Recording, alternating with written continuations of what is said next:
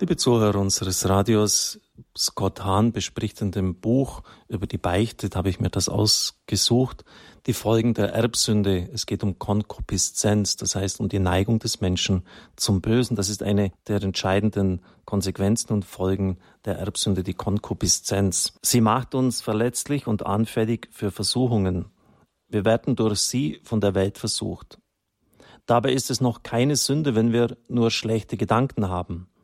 Sobald wir uns von diesen Gedanken aber bestimmen lassen, sündigen wir. Innerlich und wenn wir nicht gleich bereuen, bald auch äußerlich. Um gegen die Auswirkungen der Konkupiszenz gefeit zu sein, müssen wir zunächst erkennen, worin sie bestehen. Die Tradition nennt drei.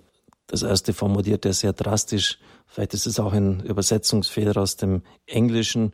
Er schreibt, wir werden um den Verstand gebracht. Das kann man so nicht sagen, aber er erläutert es jetzt. Unsere Fähigkeit, vernünftig zu denken, wird jetzt von Kühen und Trieben von unserem Bauch bestimmt. Der Verstand vernebelt sich. Nur durch Gottes Gnade, die geoffenbarte Wahrheit und durch eigene Bemühungen werden wir frei vom Begehren des Fleisches. Die Tradition formuliert so, dass wir der übernatürlichen Gaben beraubt sind und den natürlichen verletzt worden sind. Und da ist es schon richtig, dass wir im Verstand getrübt sind.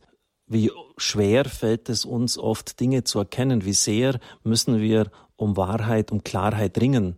Das war am Anfang nicht so. Da waren die Dinge völlig in sich klar. So ist der Mensch von Anfang an nicht geschaffen worden. Aber da ist etwas passiert, ein Einbruch, eine Verletzung, so dass wir die Dinge oft nicht mehr klar erkennen und uns sehr abmühen müssen, um durchzublicken. Das erlebt jeder von uns so. Zweitens, unser Wille wird geschwächt. Der Wille kann nur das Gute wollen. Doch er wird tätig auf der Grundlage dessen, was der jetzt umnebelte Verstand ihm sagt. So wird der Wille irregeführt, nicht zu Gott als unserem letzten Ziel hin, sondern zum nächstliegenden, zu den Geschöpfen. Tatsächlich wählt der Wille weiterhin das Gute, aber eben nur das niedere, scheinbar Gute. Niemand wählt das Böse um des Bösen willen, selbst nicht derjenige, der einen Mord oder Selbstmord begeht. Hitler meinte, etwas Gutes zu tun, als er die Welt von Juden, Zigeunern und katholischen Priestern befreien wollte.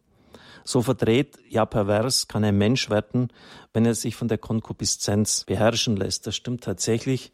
Heinrich Himmler hat das ja auch gesagt. Diese Aufgabe, die wir jetzt tun, nämlich Millionen Menschen umzubringen, hätte schon längst erledigt werden müssen. Aber die vorherigen Generationen, die Zeiten vor uns, hatten nicht den Mut dazu, weil es natürlich auch ein blutiges Geschäft ist. Wir aber sind jetzt die Generation, die das endlich in die Hand nimmt, also sozusagen äh, den Massenmord noch als etwas Gutes zu verkaufen. Und genau das ist, was er meint, äh, um das eigene Gewissen zu beruhigen, weil tief im Innersten weiß man ja, dass das ganz und gar böse und schlecht ist. Aber die Ideologie verleitet die Menschen dazu, dass sie das noch ja, vor sich selber, um auch vor sich selber bestehen zu können, als etwas Gutes betrachten.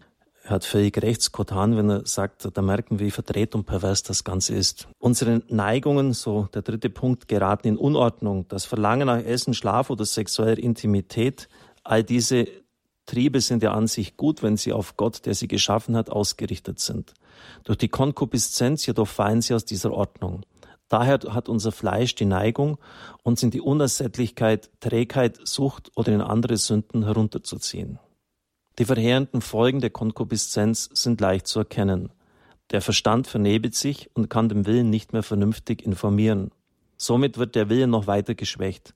Zudem gerät das Begehren des Fleisches in Unordnung, weil die Seele den Leib nicht mehr so beherrscht, wie sie es sollte. Der Aufschrei des heiligen Paulus, ich unglücklicher Mensch, wer wird mich aus diesem dem Tod verfallenen Leib erretten, Römer 7, 24, wird uns jetzt verständlicher. Mit Paulus sollten wir uns gewiss sein, dass unsere Rettung von Jesus Christus, unserem Herrn, kommt. Doch wir müssen lernen, in unserem täglichen Leben seine Anrufe zur Reue wahrzunehmen, denn das sind die von ihm bestimmten Augenblicke unserer Rettung. Die Sünde beginnt mit unseren ungeordneten Neigungen. Zunächst werden wir versucht durch das Verlangen nach etwas, das wir nicht haben sollten. Dann wäre es unsere erste Pflicht, dieser Versuchung zu widerstehen das Verlangen zurückzuweisen und die Umstände und Gelegenheiten zu meiden, die uns in Versuchung führen. Wenn wir das nicht tun und dann in Sünde fallen, wäre es für uns, die wir uns dadurch in noch größere Gefahr begeben haben, eine noch dringendere Pflicht, die entsprechende Sünde zu bereuen, sie zu bekennen und für sie Buße zu tun. Was aber ist, wenn wir nicht bereuen? Was ist, wenn wir stattdessen der verbotenen Lust noch weiter nachgehen? Haben wir die Pflicht zur Reue erst einmal versäumt, dann werden wir die Strafe Gottes erfahren. Aber nicht so, wie wir sie uns vielleicht vorstellen. Gewöhnlich straft Gott Sünder nicht, indem er Blitze vom Himmel schleudert. Die schlimmste Strafe, die uns auferlegt wird, besteht in der Anziehungskraft, welche die Sünde auf uns ausübt. Wenn Menschen sich auf eine verbotene Lust einlassen, wird ihnen dieses Vergnügen, dem sie unerlaubt nachgehen, zur Strafe für ihre Sünde werden.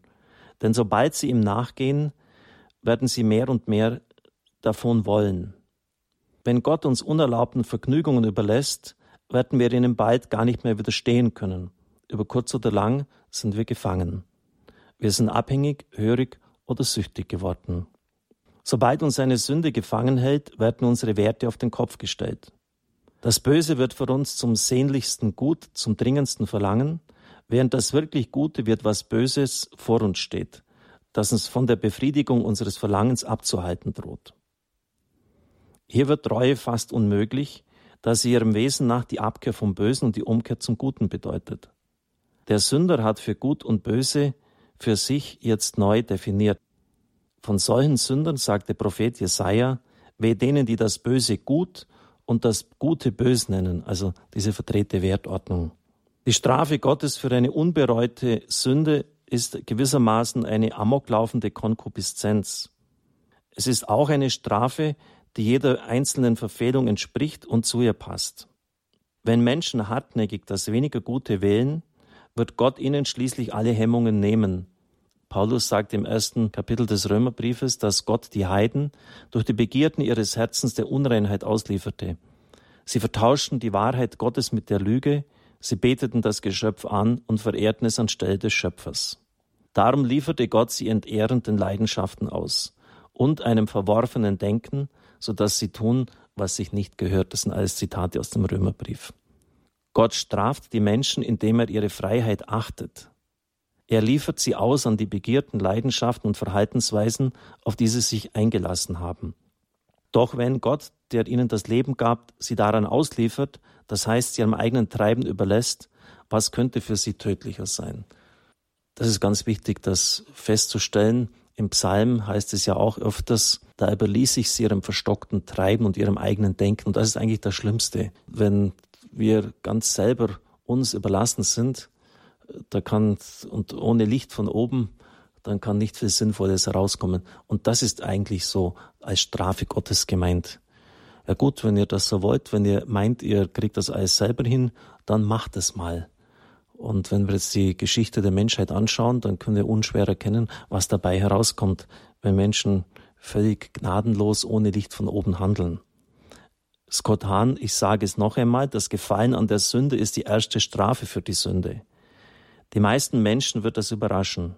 Wir stellen uns Gottes Strafe eher als eine Rache vor, die ihn mit den Sündern quitt sein lässt. Doch die schlimmsten zeitlichen Strafen, die Gott zulässt, sind die Abhängigkeiten, die aus gewollten Sünden erwachsen. Alkoholiker zum Beispiel sind nicht von Anfang an Alkoholiker. Sie sind es geworden, weil sie sich einmal betrunken haben, dann noch einmal und noch einmal. Wenn wir nach Alkohol verlangen und dieses Verlangen nicht mäßigen, betrinken wir uns. Die Betrunkenheit ist unsere Strafe für die Sünde unmäßigen Trinkens. Dann sollten wir uns bewusst werden, dass wir unsere erste Pflicht, das heißt der Versuchung zu widerstehen, versäumt haben. Wir müssen bereuen, bekennen und Buße tun. Wenn wir das nicht tun, und wenn wir uns stattdessen auf weitere Trinkgelage einlassen, werden wir spüren, wie wir von diesem unerlaubten Guten heruntergezogen werden und immer mehr von Gott weg. Dies alles geschieht, wenn der Verstand vernebelt und der Wille geschwächt ist. Wir machen uns fast unfähig zur Reue, es sei denn ein göttlicher Eingriff erfolgt. Ein Autounfall, Rausschmiss aus dem Haus, Trennung von der Familie, Verlust der Arbeit und ähnliches. Wenn ein solches Unglück geschieht, meint der Sünder meistens, Gott sei endlich aufgewacht und habe angefangen, ihn zu strafen. Das aber ist kein göttlicher Zorn, es ist göttliche Barmherzigkeit, die so den Sünder vor einem viel schlimmeren endgültigen Schicksal bewahren will. Was wir daher als Strafe göttlichen Zorns ansehen, ist in Wirklichkeit ein Strahl eines plötzlichen hellen Lichtes, das Gott aussendet, um die von der Konkupiszenz und Sünde verdunkelte Seele zu erleuchten. Das ist ganz wichtig, um auch das die Strafe Gottes, wie es jetzt äh, er genannt hat, richtig zu verstehen. Letztlich sind es die Konsequenzen unseres eigenen Handelns. Das ist ganz wichtig, weil wir dann auch von einem verkehrten Gottesbild wegkommen. Vielleicht bedenken Sie das noch einmal, was ich Ihnen jetzt eben gesagt habe. Es segne, heile und behüte Sie, dein mächtiger und gütiger Gott, der Vater, der Sohn und der Heilige Geist. Amen. Ich wünsche Ihnen einen gesegneten Tag.